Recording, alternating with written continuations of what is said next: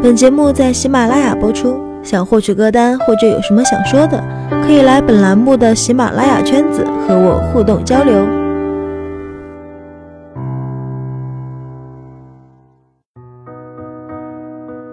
我看书读给你听，这里是原声带网络电台睡前晚安，我是主播安迪，每早六点半晨读给你听。微信公众号睡前晚安书友会。谈过婚姻。谈过大学生活，谈过学生时代的事情，那现在大概是要谈一谈工作的事情了。大概会有很多听我们节目的人呢，是已经参加工作的，嗯，或许也会有没有参加工作的人，不过大概也会想过你参加工作的时候会什么样吧？那你想过你在工作当中表现成什么样，才更能让领导喜欢你、看重你吗？嗯，是单纯的会做事儿，工作能力强，学历高，还是会说话，会来事儿，性格活泼开朗一点，多和领导套近乎，或者更加潜规则一点，给领导送点小礼什么的。大概大家的想法都有很多，可是到底是什么样的性格和什么样的办事态度会让大家更喜欢你呢？应该也有很多正在工作的人有这样迷茫的想法吧。那今天要和大家分享的文章呢，就是来自作者神经饼的《会办事儿的马屁精就是比你混得好》。来看一看，在他的笔下，什么样的人能够在工作当中混得更好。前几天单位一个同事辞职，我请他吃饭送送他。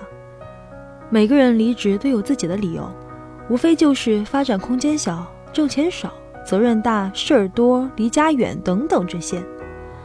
席间，他跟我讲单位的另一个同事 B，说 B 就是个马屁精，可领导就是喜欢他，自己哼哧哼哧从早忙到晚，为公司做了那么多事儿，还不及人家一两句好话有用，心里这个憋屈呀。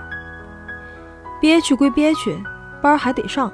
事儿还得办，费力不讨好的事儿每天都发生着，领导还是不重视他。同样的岗位，同样入职时间，人家晋升了，他受不了就递了辞呈。领导也是一副爱谁谁的样子，公司这么大，少了谁都一样，想走就走吧。于是就有了饭局上这一幕。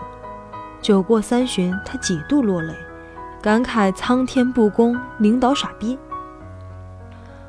公元一七七三年，二十三岁的和珅得到乾隆皇帝的赏识。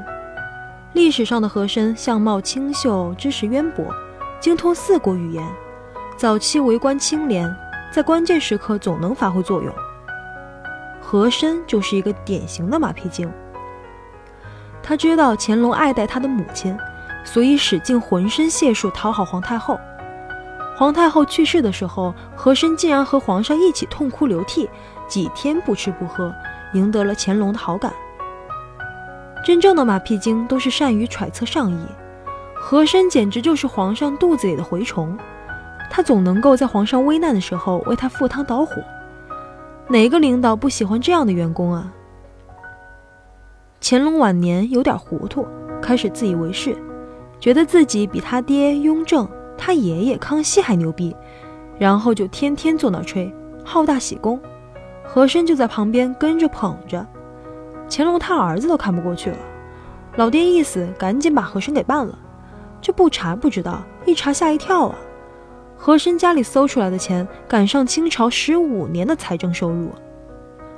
后人历史学家就分析说，这个和珅贪了这么多钱，乾隆傻子吗？一点都不知道？不可能。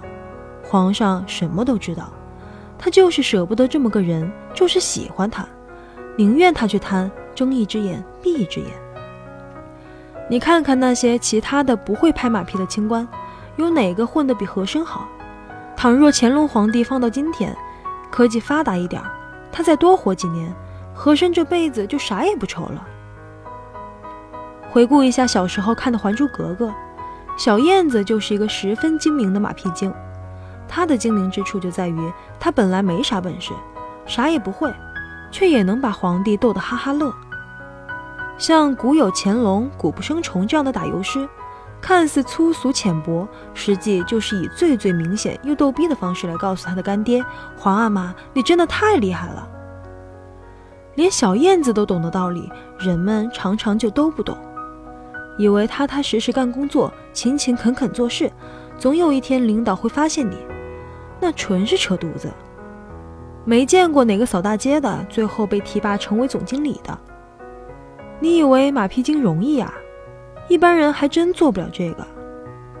首先，你得有智商，你得有点基本的能力，会在关键时候为领导出头。你就在那儿闷头做事儿，领导想干点啥，叫唤你一声，半天都没人答应。领导去你屋里转转，看看你的工作，你连杯水都不给倒。下了班，领导想让你帮个小忙，让你去接个孩子啥的，你那一脸苦瓜相，恨不得路上把孩子掐死。哪个领导喜欢这样的？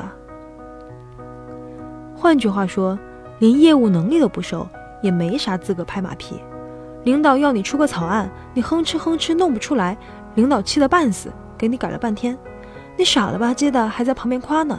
哎呀，不愧是领导啊，弄的就是好。领导心想了，废话，只有你告诉我啊，要你干啥呀？和珅还会汉语、蒙语、藏语、满语呢，你啥也不会就想成为内务府总管？和珅从小饱读诗书，你又为了自己的仕途做过多少努力？其次，你得有个基本的目标，你得知道自己要什么，千万别瞎忙活。升职目标在哪儿？闪光点在哪儿？再确切一点，就是你得知道你领导是什么样的性格，他喜欢什么样的人，你就去朝着这个方向努力。领导是实干派，你就别天天扯皮，少说话，多做事儿，察言观色，努力完成所有安排到手的任务，千万别拖延症。领导若是喜欢开玩笑，就听他说玩笑，然后跟着发自内心的笑。跟领导开玩笑要十分注意尺度，否则还不如不说。最后你要注意的就是，千万别表现出负面情绪。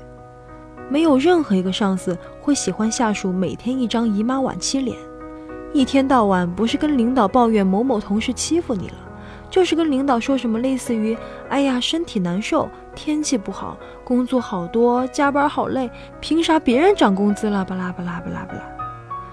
反观开头我说的那个同事，他觉得自己为了公司做了很多事儿，其实都是分内本职工作，没有什么亮点，也没有什么突出的业绩，并且他的负面情绪非常多，见不得别人好，谁升职他都觉得不配。他这么觉得，也这么说着。说着说着就传到领导耳朵里，领导就更不喜欢他。其实，即便是同一个单位，能力相当又一同入职的两个人，晋升之路相去甚远，也是很常见的。生活本来就没有那么多公平，职场技巧不光是拍马屁，实力才是硬道理。你嫉妒那些马屁精的成功，其实就是承认自己的实力不够硬。若是你真有过人的天分和十足的把握，哪个公司都舍不得放你走。每早六点半，我看书，晨读给你听。这里是原声带网络电台睡前晚安，我是主播安迪。本期文章分享来自作者神经饼。搭车游中国的女汉子一枚，八零后，能写能画能说能唱能跑能跳能做饭能挣钱，就是不能甘于平庸。微博神经饼二三三三三三三，微信公众号 ID 神经饼二三三三三三三。想要获取本期节目文稿和背景歌单，或者你喜爱阅读，都可以微信公众号搜索“睡前晚安书友会”，每周一歌单，每天早晚一读，我们一起每天清晨养成听好书好文的习惯。我是安迪，我们下期再见。